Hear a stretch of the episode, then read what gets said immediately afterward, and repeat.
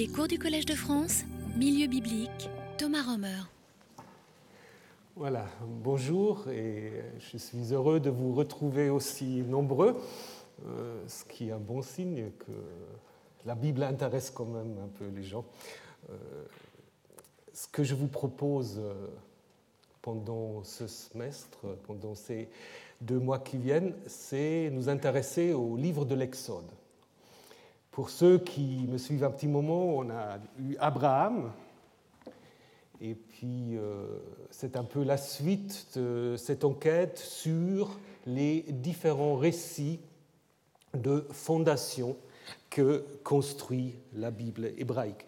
Donc, euh, vous savez, chaque groupe, chaque peuple a besoin de dire ses origines. Et on peut le dire de différentes manières. Et parfois, on a plusieurs récits. Mais on peut grosso modo distinguer deux types de récits d'origine. Et je vais commencer par euh, la Grèce et par un livre que vous connaissez peut-être de Nicole Leroux, Né de la Terre.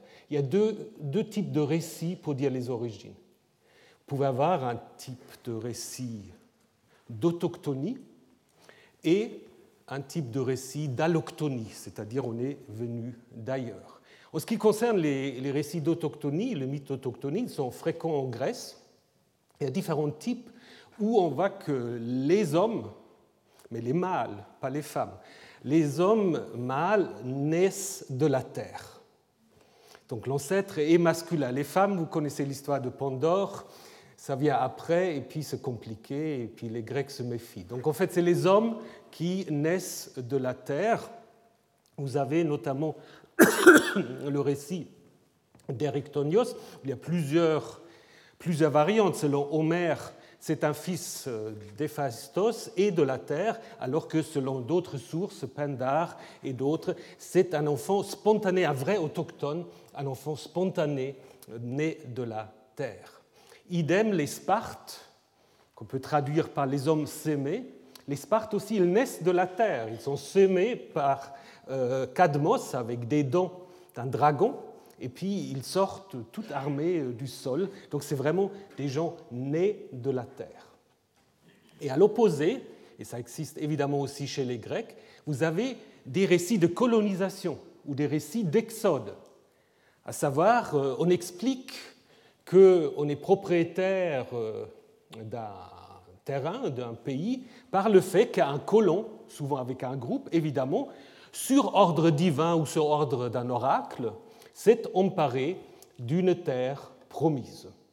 Donc euh, vous savez que les Grecs étaient aussi des grands colonisateurs, et ces récits, qu'il est légitime, euh, trouvent souvent leur origine dans une situation de révolte ou d'oppression. Savoir qu'on se trouve opprimé, et puis on va voir ailleurs, souvent évidemment aussi lié avec euh, des aspects militaires ou guerriers. C'est des récits souvent euh, militaristes, guerriers, ces récits de euh, colonisation ou d'exode. Et évidemment, ce type de récit, vous le trouvez bien sûr aussi dans la construction de récits de fondation modernes. Vous en avez beaucoup, j'en ai choisi trois. Alors, le premier, Vercingetorix, et ce qui est très intéressant, en fait, ce sont des récits qui sont repris ou même construits des siècles et des siècles après les événements qu'il raconte. Euh, Vercingétorix, c'est au moment de la Troisième République où ça devient le récit fondateur qui explique toutes les qualités des Français, euh, leur courage, euh, leur sens de la liberté, euh, leur combat pour ces valeurs.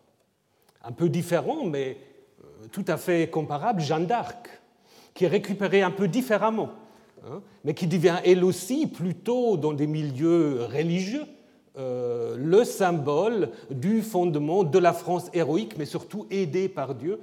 Si j'ai bien compris, c'est une des patronnes secondaires de la France, et donc symbolisant jusqu'à aujourd'hui euh, cette idée euh, d'une France qui trouve son origine dans un combat et dans un combat de libération. Évidemment, il faut aussi que je vous dise un mot de la Suisse. Vous avez Guillaume Tell, qui est une pure invention. C'est-à-dire, en fait, c'est une pièce de Schiller qui, aussi au XIXe siècle, au moment où naît la Suisse moderne, devient le un des mythes fondateurs euh, de la Suisse. Donc, si vous comparez ce type de récit, vous pouvez avoir des récits identitaires qui peuvent se baser sur des événements, mais qui sont bien, bien avant euh, le moment où on se sert de ce type de récit, ou vous pouvez carrément inventer des récits. Donc les deux sont euh, possibles. Et évidemment, vous pouvez aussi après avoir des réutilisations euh, de récits. Si vous prenez par exemple le récit de l'Exode dont on va parler dans un instant, vous savez aussi que le mythe fondateur des États-Unis bah, s'est construit sur l'Exode.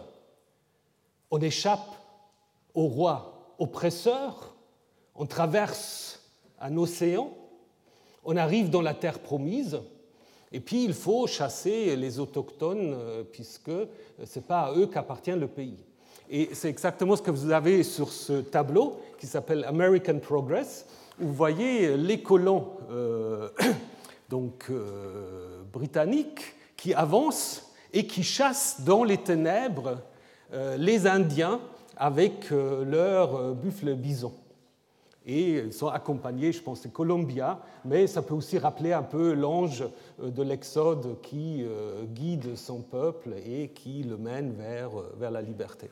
Donc, vous pouvez aussi, une fois que vous avez un récit bien construit, vous pouvez le réutiliser. Vous pouvez le réutiliser aussi dans l'art euh, connaissez sans doute les dix commandements, euh, mais il y a une première version euh, muet que vous pouvez voir ces jours-ci, donc je fais un peu de publicité au musée d'Orsay. donc les dix commandements, si vous regardez le film, non pas celui des années 20, mais le remake des années 60, c'est un récit de fondation, de nouveau, de l'Amérique triomphant contre l'Empire soviétique. Si vous regardez le pharaon euh, dans, ce film-là, euh, c'est vraiment euh, l'Union soviétique, il est chauve, ça rappelle Khrushchev, etc. Vous voyez, il y a beaucoup, mais bon, je vous laisse découvrir. Donc, on peut reprendre, réécrire, réinterpréter ce type de récit. Et ce qui est intéressant, je vous le disais déjà pour les Grecs, vous pouvez avoir à l'intérieur d'un même peuple, d'un même groupe, une cohabitation des deux types de récits. Ça va des récits d'autochtonie et des récits d'alloctonie. Ça s'exclut logiquement, mais pas dans les faits. Si on regarde la Bible, dans la Bible, on a les deux types de récits. Ceux qui ont suivi les cours sur Abraham, vous vous souvenez peut-être que je vous ai montré que dans le récit ancien, Abraham est une figure autochtone. Il ne vient pas du tout de lointain, il est en fait toujours dans le pays de Canaan. Et c'est seulement les rédactions récentes de l'époque babylonienne ou perse qui inventent cette idée que Abraham vient de la Mésopotamie pour en fait dire les Judéens exilés là-bas, ils peuvent revenir comme Abraham et pour faire de Abraham un personnage exodique.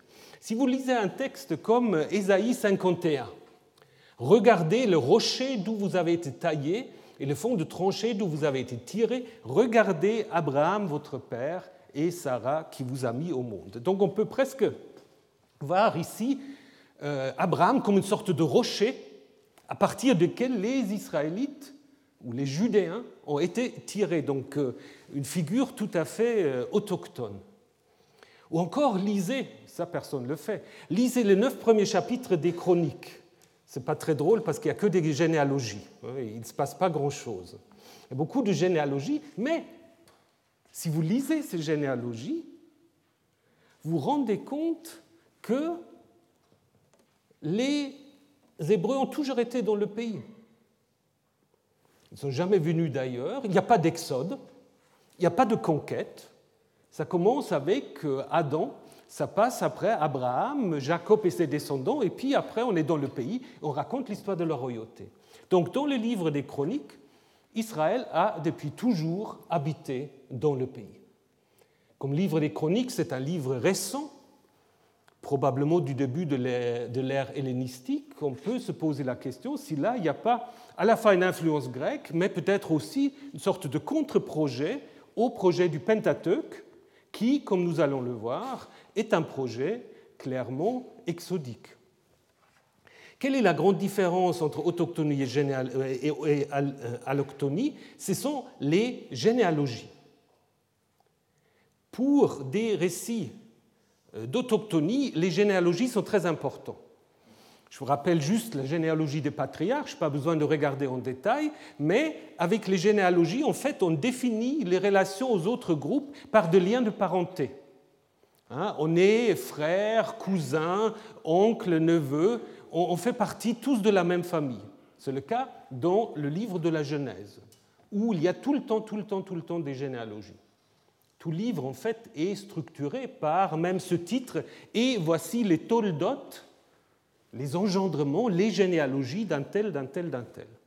Et lorsque vous passez de la Genèse au livre de l'Exode, vous vous rendez compte que les généalogies ont disparu. Il n'y a plus de généalogie. Il y en a une, une seule au chapitre 6, pour Moïse et Aaron, pour montrer qu'ils euh, descendent quand même des Lévites, parce que, et puis qu'ils ont tout à fait les parents euh, comme il faut, parce que le récit de la naissance de Moïse, c'est un peu douteux. Hein. On va, le, on va le discuter en deux semaines. Euh, là, il faut un peu corriger les choses. Mais autrement, Moïse n'est plus un ancêtre, il n'y a plus de descendance, il a des fils, mais les fils disparaissent quelque part dans la nature, on ne sait pas très bien ce qu'ils deviennent. Donc on passe au fait à un autre type de récit. Dans la Genèse, vous avez des individus.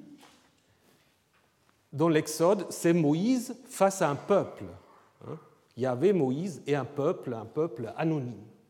D'ailleurs, il y a en effet d'autres euh, différences sur lesquelles je vais euh, venir euh, très, très vite, mais le Pentateuque, maintenant, c'est quand même le récit exodique qu'il a emporté, puisqu'on peut dire le Pentateuque est une sorte de biographie de Moïse.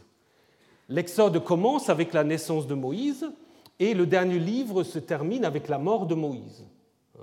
Donc la Genèse euh, le, programme généalogique est devenu un simple prologue. Hein, un simple prologue euh, qui introduit en fait l'Exode. Mais ce qui est intéressant aussi, je vous ai dit que souvent ces récits d'Exode, de colonisation, vont ensemble avec la conquête, la conquête du pays.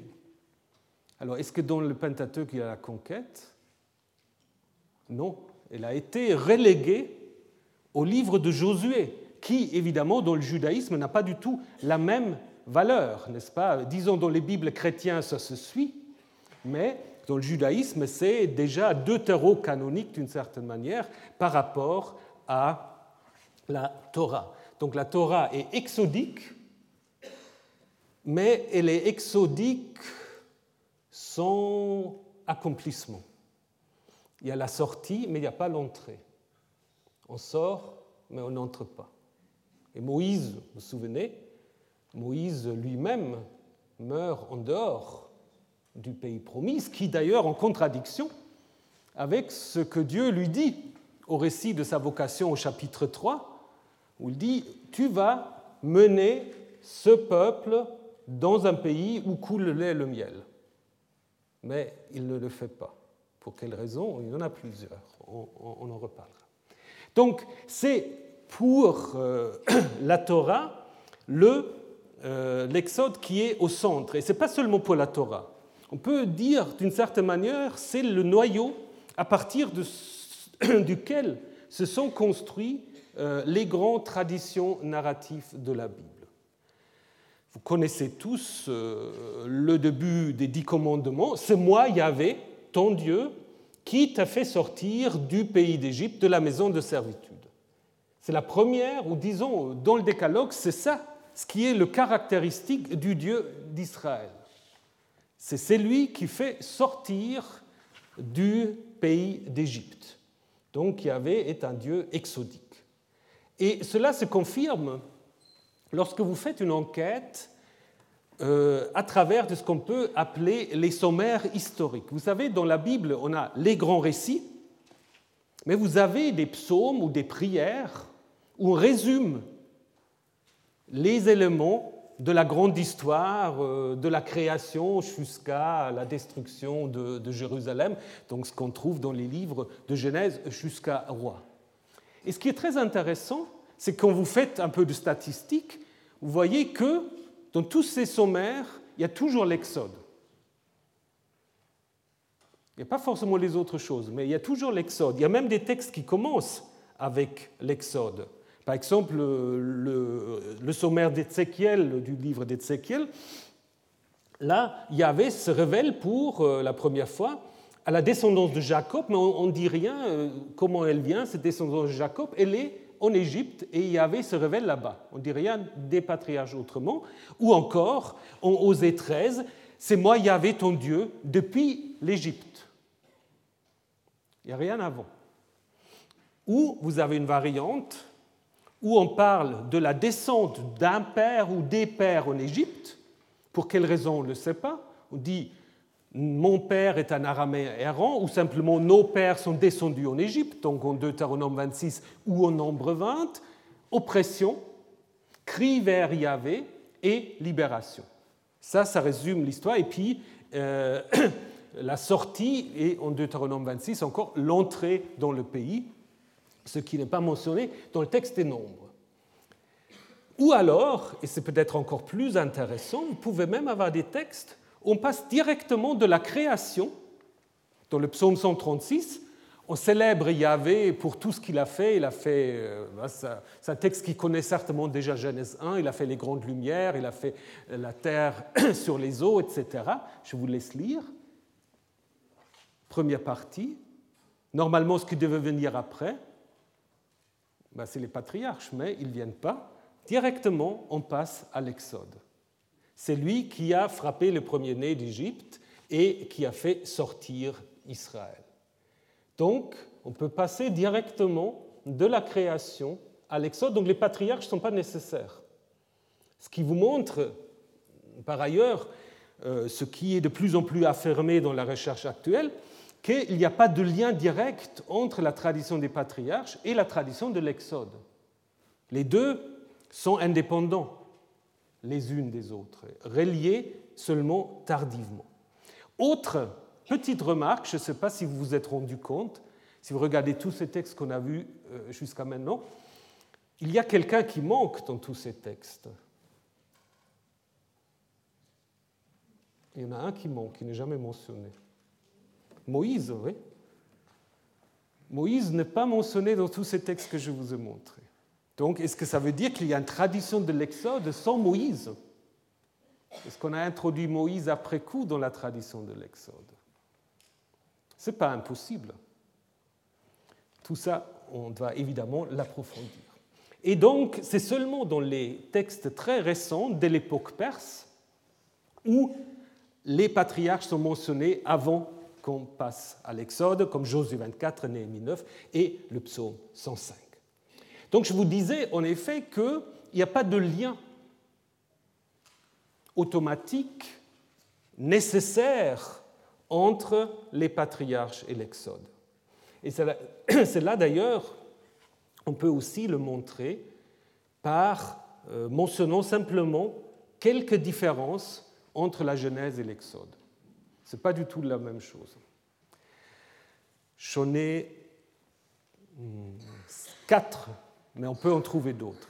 Première grande différence, ça concerne la révélation du nom divin. Si vous prenez Genèse 4.26, on dit que Yahvé a été invoqué par son nom de Yahvé dès les débuts de l'humanité. Après l'histoire de Cain et Abel, il y a euh, Enoch et Seth, et puis Seth et Enoch, et puis euh, donc on commença à invoquer Dieu sous le nom de Yahvé ce qui est totalement à l'opposé, ce qui est euh, affirmé en Exode 3 et 6, où il avait dit c'est seulement maintenant que je me révèle sous mon vrai nom. Avant, je ne me suis pas révélé comme ça. Donc vous voyez, une différence par rapport à la révélation. Différence aussi par rapport à des promesses du pays, parce que des promesses du pays, vous l'avez dans les deux récits patriarcaux et de l'Exode, mais quand Dieu dit à Abraham, à toi et à ta descendance, je donne le pays, en fait, le don commence déjà avec Abraham, ce pas pour plus tard, et ce don n'implique jamais l'idée de l'expulsion des autres peuples. Alors que dans l'Exode, c'est très clair, tu mèneras, dit Dieu à Moïse, ce peuple dans un pays où habitent les Hittites, les Jébusites, etc.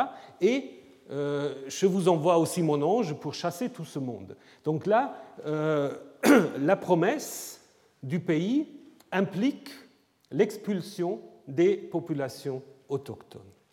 Et donc, du coup, évidemment, le rapport aux autres est très différent. Dans la Genèse, comme je viens de le dire, tout se construit autour des liens de parenté, alors que en Exode, euh, comme jusque le livre du Deutéronome, c'est plutôt cette idée de ségrégation et d'hostilité. Et encore, une autre différence qui évidemment concerne euh, directement le livre de l'Exode, c'est l'image de l'Égypte.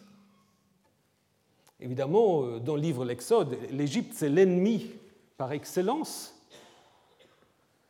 alors que dans la Genèse, l'Égypte est dépeint de manière plutôt positive, surtout en deux récits. Le premier récit, c'est Abraham qui descend en Égypte pour cause de famine et qui présente euh, sa femme comme étant sa sœur. Il s'enrichit euh, puisqu'il reçoit la dot et puis tout se passe bien jusqu'à ce que Abraham, euh, jusqu'à ce que Yahvé intervient et Abraham est euh, donc convoqué auprès du pharaon, mais qui lui réagit tout à fait comme il faut.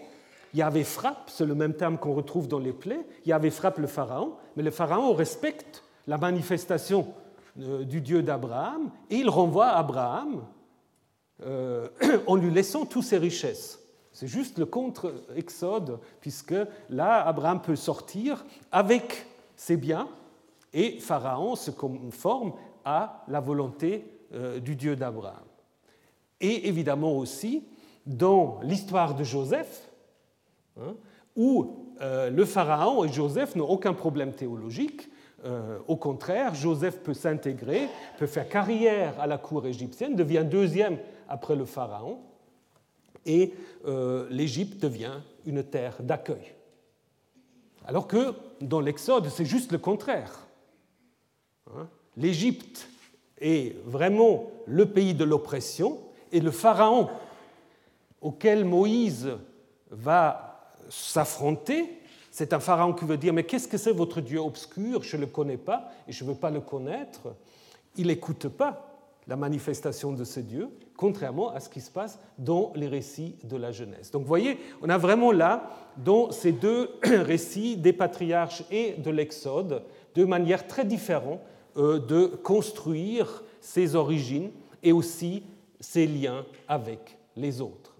Alors ce que nous allons faire pendant cette année, c'est de nous occuper surtout, après il y aura sans doute une suite, nous occuper surtout de la première partie euh, du livre de l'Exode qui, en fait, relate euh, cette sortie euh, d'Égypte, la naissance de Moïse, sa vocation, ses confrontations avec Pharaon, l'institution de la Pâque et la sortie ou la traversée de la mer. En partie, c'est tous des textes que vous connaissez, mais euh, on les connaît toujours d'une certaine manière, on peut peut-être aussi le relire euh, d'autres manières, ce que j'aimerais faire avec vous. Quelques mots d'introduction juste pour vous rappeler un peu les choses. Le nom euh, Exode nous vient évidemment de la traduction grecque et puis latine. Ça résume la première partie du livre, c'est vrai, la sortie, mais pas la deuxième partie. Donc c'est vraiment la première partie qui est là euh, centrale. Et euh, en hébreu, euh, le livre s'appelle Shemot, les noms, puisque, comme dans le Proche-Orient ancien, on prend un des premiers mots du livre. Voici les noms des fils d'Israël qui sont venus en Égypte. On a cette liste qui fait la transition entre la Genèse et l'Exode. la fin du livre est un peu plus compliquée. Parce qu'on peut dire, d'une certaine manière, il n'y a pas vraiment de fin dans le livre de l'Exode, parce que après la sortie d'Égypte au, au chapitre 15, euh, le peuple se trouve dans le désert, où il se retrouvera toujours euh, dans le livre des Nombres. Et ensuite vient la révélation du Sinaï, à partir euh, du chapitre 19, et tous les livres suivants, Lévitique et une partie du livre des Nombres, est encore située au Sinaï. C'est seulement au chapitre 10 du livre des Nombres que le peuple va repartir du Sinaï.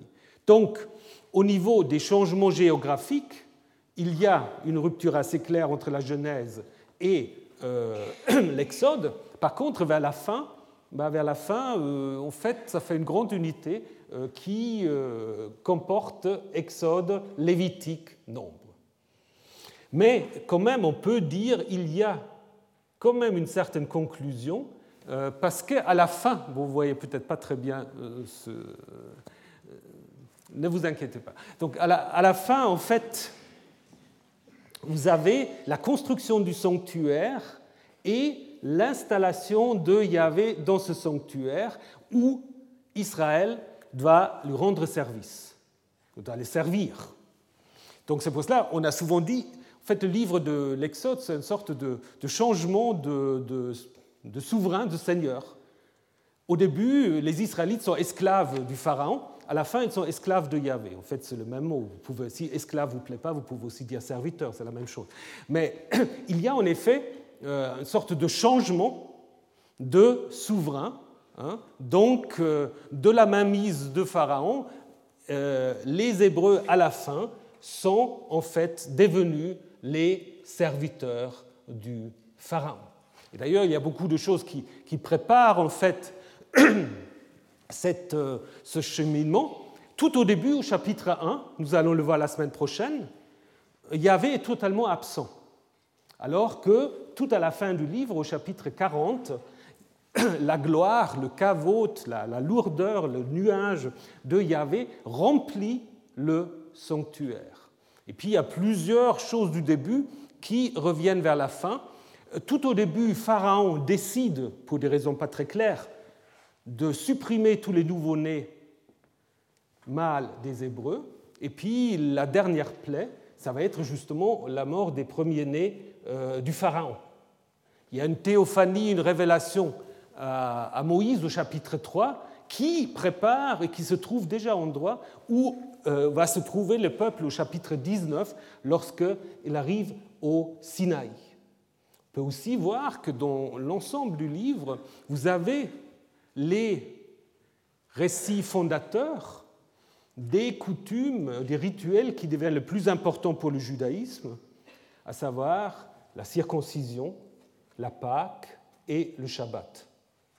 Dans ce récit très obscur où Yahvé attaque Moïse et puis sa femme circoncis euh, son fils, on va en parler, la Pâque comme un rituel qui permet à échapper à la dernière plaie, avec un rituel de sang, comme d'ailleurs pour la circoncision, et ensuite le Shabbat qui est découvert au moment où il y avait nourri son peuple avec de la manne, et bien sûr la loi euh, qui sera donnée dès que le peuple est arrivé au Sinaï. Donc circoncision, Pâques, Shabbat et la Torah. Donc tout se trouve dans le livre euh, de l'Exode. Donc c'est vraiment une sorte de condensé euh, des euh, grands thèmes et traditions du judaïsme naissant. Alors on peut dire grosso modo, on a, on a trois ou quatre grands parties. Donc d'abord la sortie d'Égypte, qui se conclut d'ailleurs au chapitre 15 avec un texte hymnique, une sorte de psaume. Et ensuite le début de la tradition du séjour dans le désert, qui va se poursuivre dans le livre des Nombres, la révélation au Sinaï, qui continue également jusqu'au Nombre, où là, vous pouvez encore distinguer deux parties, euh, l'annonce et la conclusion euh, de l'alliance. 19, il y avait annonce son traité ou son alliance, qui conclut de nouveau avec un rituel de sang, pour aussi faire toute une enquête sur l'importance du sang dans, le livre de l'Exode, qui arrive vraiment à des moments importants. Et au milieu, le décalogue et le premier, la première collection législative qu'on appelle le Code d'alliance à cause du contexte narratif. Et ensuite, la deuxième grande partie, qui construit un peu de la même manière, c'est-à-dire vous avez un cadre qui brusquement est interrompu. En 25 à 31, vous avez des indications. Euh, Moïse devient une sorte de, maître d'œuvre. Yahvé lui donne le plan du sanctuaire qu'il va faire construire dans le désert.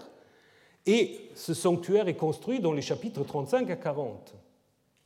Mais entre les deux se trouve euh, une histoire qui vraiment ne interrompt l'histoire, on peut dire. C'est l'histoire du veau d'or. Hein. Euh, la rupture en fait du traité de l'Alliance et son renouvellement. Donc si on regarde un peu plus en détail, en Exode 1, ça nous allons le voir la semaine prochaine, il y a cette transition avec l'Exode, surtout avec l'idée qu'un nouveau pharaon naît qui ne connaît plus ce qui s'est passé avant. Ça c'est une, une transition euh, classique que vous trouvez aussi au début du livre des juges. On va dire Josué était mort et tous ceux avec lui. Et puis, donc, du coup, on ne savait plus comment il faut se comporter. Et après, on a justement l'histoire de Moïse qui, euh, dont la naissance se situe vraiment dans un moment de crise, parce que Pharaon veut supprimer tous les nouveau-nés, euh, sa fuite à Madian, sa, sa vocation alors qu'il est au service de son beau-père madianite, la rencontre avec Aaron, tout à coup on apprend qu'il a un fils, euh, pardon, un, frère, le fils est là aussi déjà, mais qu'il a un, frère, euh, et puis les échecs de négociation avec Pharaon qui introduisent ensuite l'histoire des plaies et des prodigues, une sorte de compétition aussi entre Aaron et Moïse d'un côté et le Pharaon et ses magiciens qui se termine en fait par l'installation, l'instauration de la Pâque qui permet d'échapper à la dernière plaie et qui fait la transition vers la traversée de la mer des gens, donc qui conclut en fait la première partie. La deuxième partie est assez différente. On arrive dans le désert et tout de suite commencent des crises, des crises absence de l'eau,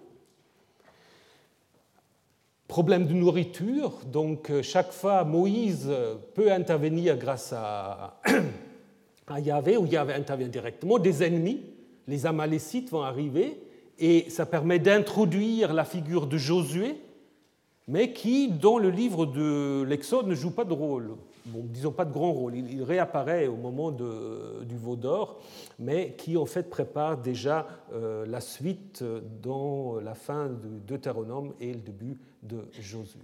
Et là, dans cet ensemble-là, un texte aussi très très curieux. Euh, avant même qu'ils arrivent au Sinaï, ils sont déjà à la montagne de Dieu, nous disons au 18, au chapitre 18, et c'est le beau-père madianite de Moïse qui vient et qui offre un sacrifice à Yahvé. Donc le premier sacrifice à Yahvé, même avant que le sanctuaire est construit, est offert par un madianite, ce qui aussi pose toutes sortes de questions euh, qu'il faut évidemment aussi euh, analyser.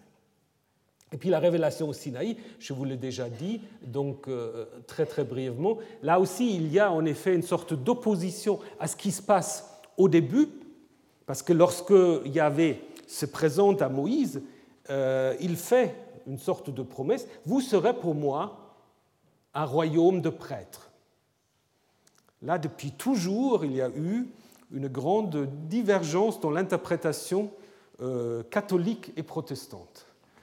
Euh, Luther a d'ailleurs utilisé ce texte pour sa, son idée du sacerdoce universel, à savoir que chacun est, euh, est un prêtre, il n'y a pas besoin de prêtre, alors que les catholiques ont toujours traduit ça, vous serez un peuple gouverné par les prêtres, ce qui n'est pas la même chose que si vous dites vous êtes un peuple de prêtres grammaticalement, les deux choses se défendent, et puis je ne vais pas entrer dans le détail.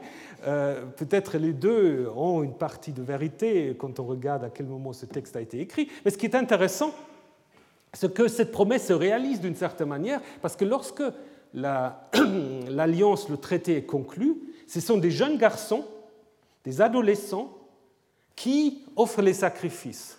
Alors ce qui normalement est en effet... Euh, limité au seul prêtre. n'est-ce pas? Et puis on dit même que Aaron et 70 des anciens d'Israël montent à la montagne, ils sont tellement proches, ils voient Dieu, ce qui est incroyable. Normalement, on ne voit pas Dieu, ils voient Dieu. Donc il y a là une telle proximité mm, entre Israël et Yahvé, on dit, voilà, ils sont vraiment devenus un peuple de prêtres.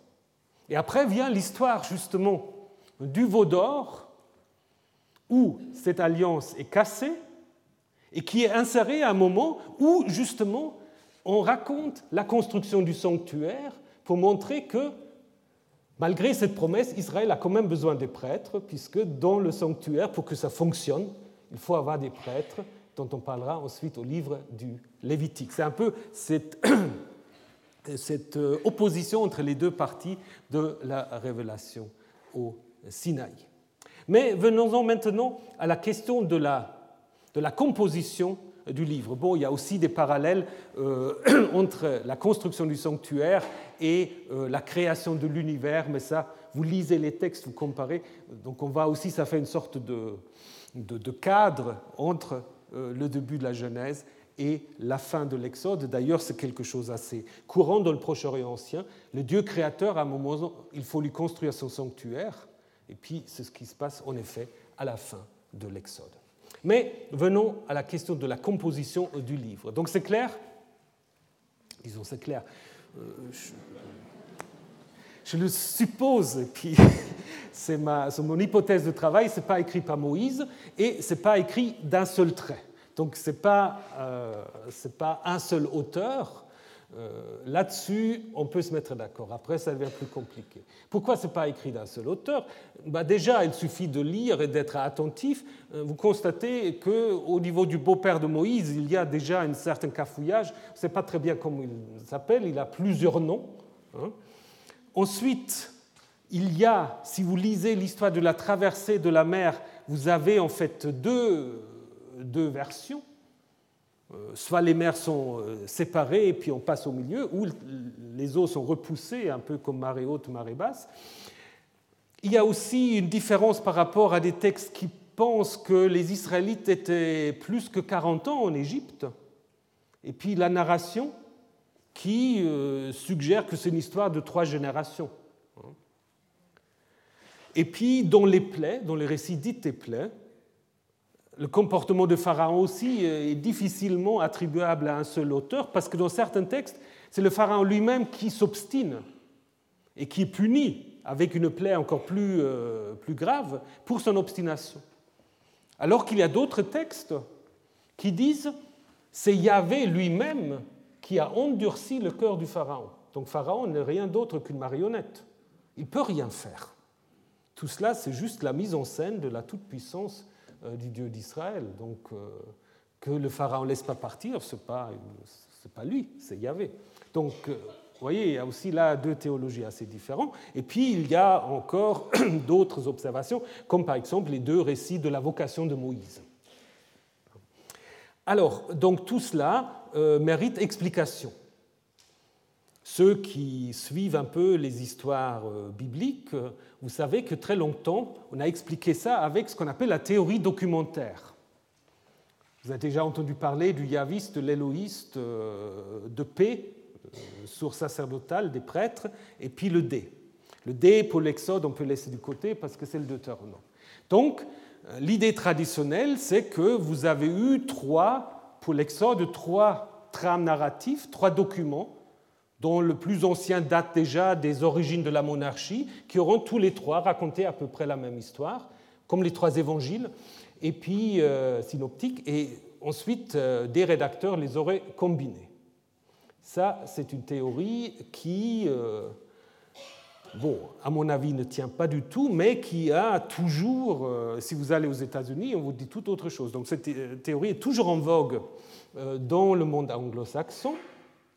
Et ce qui est encore, à mon avis, un peu plus inquiétant, maintenant aussi à Jérusalem. Alors à Jérusalem, où très longtemps on trouvait que ça c'était euh, euh, une invention des protestants antisémites euh, comme Wellhausen, maintenant il y a Baruch Schwartz à Jérusalem qui nous dit ça c'est la meilleure solution pour expliquer le Pentateuch.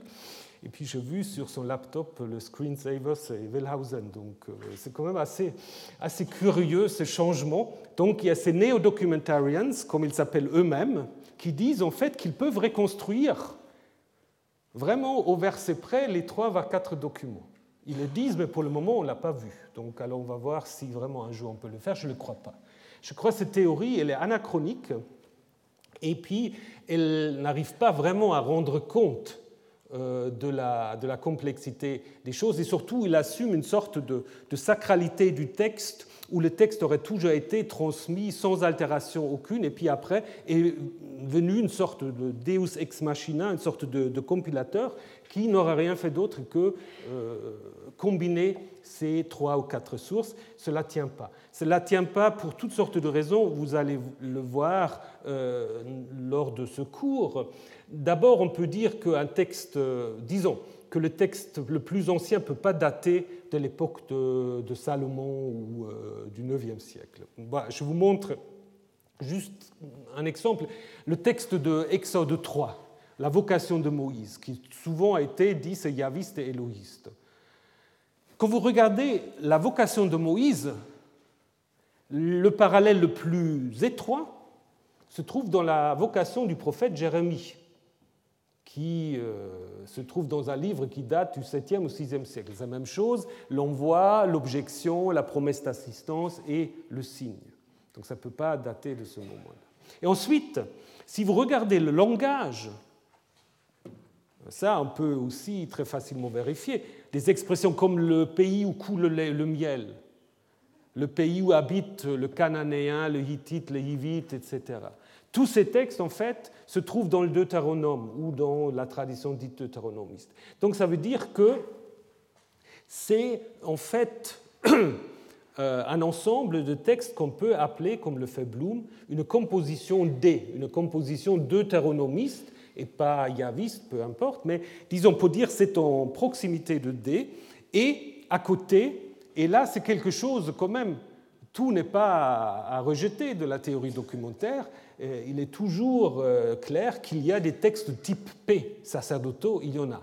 Donc c'est pour cela Bloom et d'autres, Johnston, disent il y a une composition D du type deutéronomique et une composition P des prêtres qui ont été en fait mis ensemble. Si on n'avait que ces deux choses-là, ce serait évidemment facile, mais ce n'est pas le cas. Disons, je, trouve que c'est bien, mais il faut préciser encore. Et d'ailleurs, vous voyez que avant la composition D, vous avez déjà ce que Bloom appelle le récit de Moïse. Et je vais vous donner un exemple. Bon, c'est un peu. Je l'ai mis en français, vous allez voir, on peut, on peut suivre. Alors, lors, on reste toujours à Exode 3. Lors de, la vocation de Moïse, Dieu lui dit, il y avait, va maintenant, je t'envoie, donc il est toujours chez son beau-père là, va, je t'envoie vers Pharaon, fais sortir d'Égypte mon peuple. Et la réalisation de cet ordre se trouve au chapitre 4, au verset 18. Moïse s'en alla va vers son beau-père et lui dit Je dois m'en aller, retourner vers mes frères en Égypte pour voir s'ils vivent encore. Et j'ai trop dit à Moïse Va dans paix. Bon, jusqu'à là, ça va très bien. Par contre, maintenant, si vous regardez le verset suivant, vous avez Yahvé dit à Moïse en Madian Va retourner en Égypte, car tous ceux qui voulaient à ta vie sont morts. Vous êtes d'accord, ça ne va pas très bien l'un après l'autre. Parce que Moïse sait déjà et il a déjà dit, il a déjà eu la bénédiction de son beau-père. Pourquoi cette nouvel ordre? Parce que là, vous avez une souture. Vous avez en fait un lien entre un récit plus ancien et un récit plus récent. si vous prenez 2.23, au cours de cette longue période, le roi d'Égypte mourut, et puis vous faites suivre par 4.19, il avait dit à Moïse, va retourner en Égypte, car tous ceux qui ont voulu à ta vie sont morts. Donc si vous prenez ce qui est en rouge, pouvez le lire ensemble. Ça fait un mini-récit. Le pharaon meurt et Yahvé lui dit, maintenant tu peux retourner. Alors qu'on a inséré un récit là que je mis en bleu, et encore un autre récit en italique où c'est les fils d'Israël qui gémirent de la servitude des crières, et là, Dieu a entendu leur plainte, et il se souvient de son alliance avec Abraham, euh, Isaac et Jacob. Dieu vit les fils d'Israël et se manifesta, et Dieu dit à Moïse, c'est moi Yahvé qui te fait, euh, mais, sous mon nom de Yahvé, je ne me suis pas euh, révélé. Chapitre 6. Donc, en fait, là, vous voyez, vous avez trois couches, trois strates narratifs. Hein. Le rouge, c'est le récit ancien. Ce qui est en bleu, c'est l'élargissement de ce récit par ce qu'on peut appeler une rédaction euh, de type euh, D, deutéronomique, et en italique P, disons les prêtres. Alors, est-ce qu'on a résolu tout? Non, pas encore. C'est un peu plus complexe encore. Maintenant, on va prendre un texte P. Un texte P qui est le texte de la, de la découverte de la manne. Donc euh, le peuple est dans le désert et puis la manne est donnée et on leur dit euh, bah, vous allez ramasser euh, la manne, mais le septième jour, il y a eu dans le peuple des gens qui sortent pour en recueillir et ils n'ont trouvé rien. Conséquence, au verset 30, le peuple se reposa donc avec la même racine Shabbat, donc le peuple fit Shabbat le septième jour. Donc ça va très bien ensemble. Maintenant, si vous prenez le texte tel que nous l'avons maintenant, maintenant entre le 27 et le 30, il y a un discours un peu colérique de Yahvé à Moïse. Jusqu'à quand refuserez-vous de garder mes commandements et mes lois? Donc là, du coup, euh, ces gens qui sont, euh, qui sont sortis pour chercher euh, de la nourriture sont critiqués comme étant des gens incapables de garder les commandements, les lois. Donc c'est un style un peu deutéronomiste, mais qui est inséré dans un texte sacerdotal. Et puis si vous êtes attentif, ça se situe à quel moment? Est-ce que le peuple a déjà reçu les commandements et les lois? Non, on est au chapitre 16 alors que la loi n'est donnée qu'à partir du chapitre 19. Ça pose un nouveau problème. Donc on va raconter encore une autre histoire. Au, chapitre 15, on va dire, ils arrivent là aux endroits où il y a les eaux amères, qui ne peuvent pas boire, et puis euh, Moïse crie vers Yahvé, puis euh, il y a un arbre qu'on peut jeter, et puis après les eaux deviennent mm, potables. Mais après on dit, c'est là qui leur fixa les décrets et les commandements. Parce que c'est certainement un rédacteur qui se dit, mais si déjà on les accuse de ne pas respecter les lois, ben, il faudrait quand même dire qu'ils les ont déjà reçues. Donc on va, et ça c'est typiquement, c'est typiquement l'esprit des derniers rédacteurs du, du Pentateuque. On veut toujours en fait répondre à des questions. Hein. D'où est-ce qu'ils connaissent la loi? Ah, parce qu'il y avait déjà, quand ils étaient à Mara, il leur avait donné des décrets et des lois. Hein. Et donc vous voyez qu'après le, le travail des sacerdotaux, des prêtres, a encore toutes sortes de rédactions jusqu'à l'accomplissement un peu de la Torah. Et là, évidemment, c'est difficile d'aller chaque fois dans tous les détails. Mais donc, euh, en fait, la théorie diachronique que j'aimerais adopté à titre d'hypothèse, c'est un récit ancien qui vient euh, du 7e siècle peut-être, un récit deutéronomiste, la composition D, la version sacerdotale, et puis toutes sortes de rédactions en vue de constituer un hexa ou un pentateuque. Et ça, c'est une théorie euh, qui est partiellement compatible, partiellement avec d'autres modèles. Parce que euh, quand je commençais à préparer ce cours, euh, j'étais un peu effrayé parce qu'il y a deux nouveaux commentaires de l'Exode qui sont sortis, juste, bah, l'année dernière.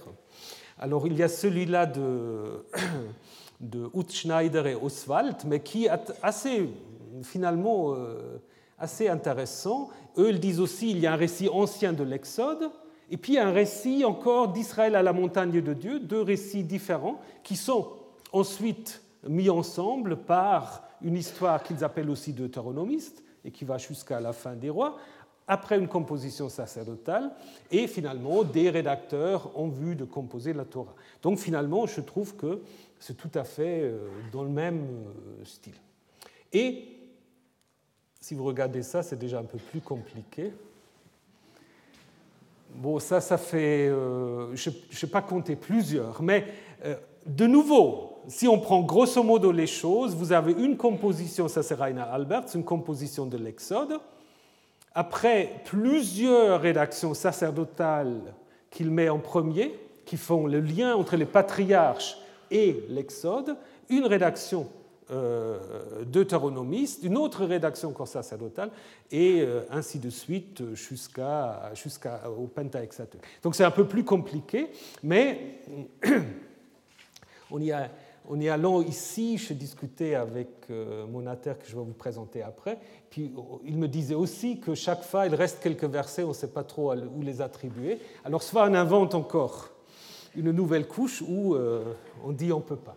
Et alors par rapport aux nouvelles couches, alors il y a le champion des nouvelles couches, ça c'est M. Berner, on ne peut pas compter les couches qu'il a. Donc lui, c'est l'idée des Fortschreibungen, c'est-à-dire des compléments successifs. Donc son idée, c'est que euh, c'est comme, euh, comme une boule de neige que vous roulez et qui devient de plus en plus grand, comme une sorte de lavine après. Hein. Donc euh, chaque fois, quelqu'un ajoute des choses, mais ça devient incontrôlable. Donc il y a un récit très bref de base qui est constamment augmenté, et puis après interviennent de nombreuses rédactions sacerdotales, post-sacerdotales, etc. Et puis après, pardon, et après, évidemment, on, on arrive euh, au, livre de l'Exode, mais on ne sait pas trop bien pourquoi. C'est-à-dire, c'est un peu l'accident. Il n'a pas totalement tort par l'idée qu'il y a des ajouts successifs, mais je pense qu'il faut aussi toujours se poser quand même la question un peu de l'intention de ces rédacteurs, ce qui, ce qui manque un peu euh, dans ce livre. Donc voilà, je vous ai présenté les trois les trois tentatives récentes euh, d'expliquer euh, la naissance du livre, mais ce qui manque un tout petit peu, je dirais, dans les trois, c'est quand même aussi un peu la question qu'est-ce qu'il y a avant le récit?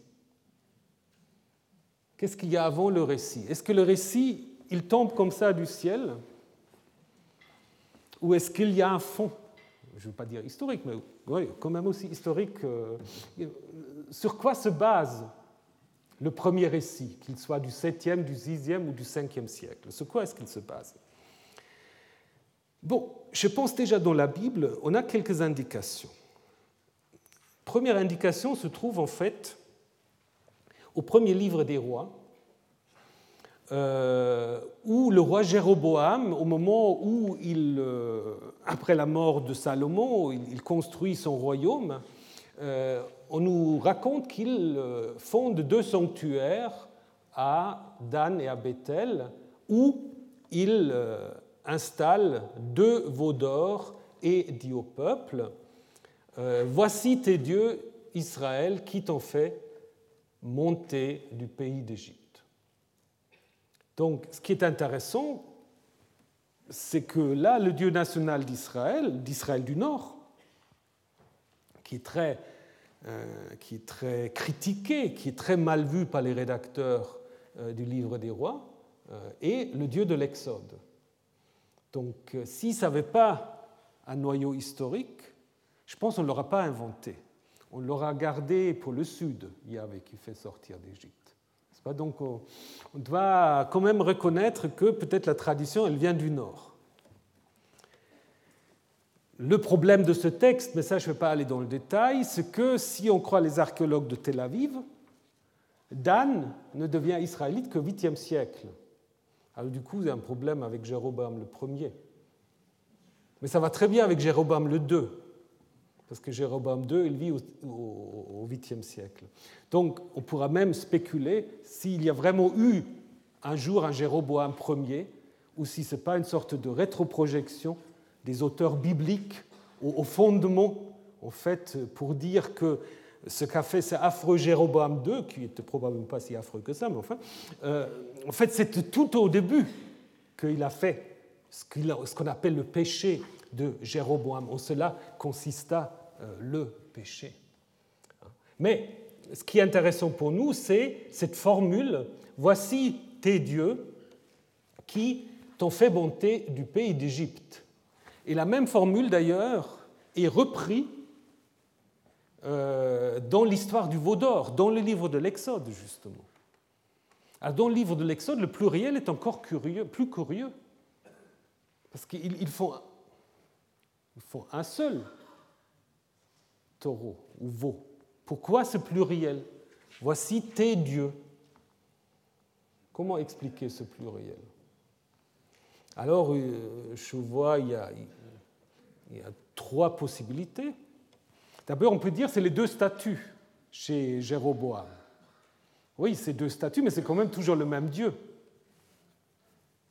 Ça ne marche pas très bien.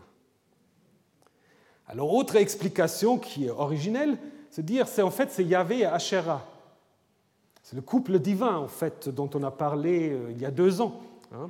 C'est Yahvé et Asherah euh, qui sont appelés là, les deux euh, trônons sur des, animaux.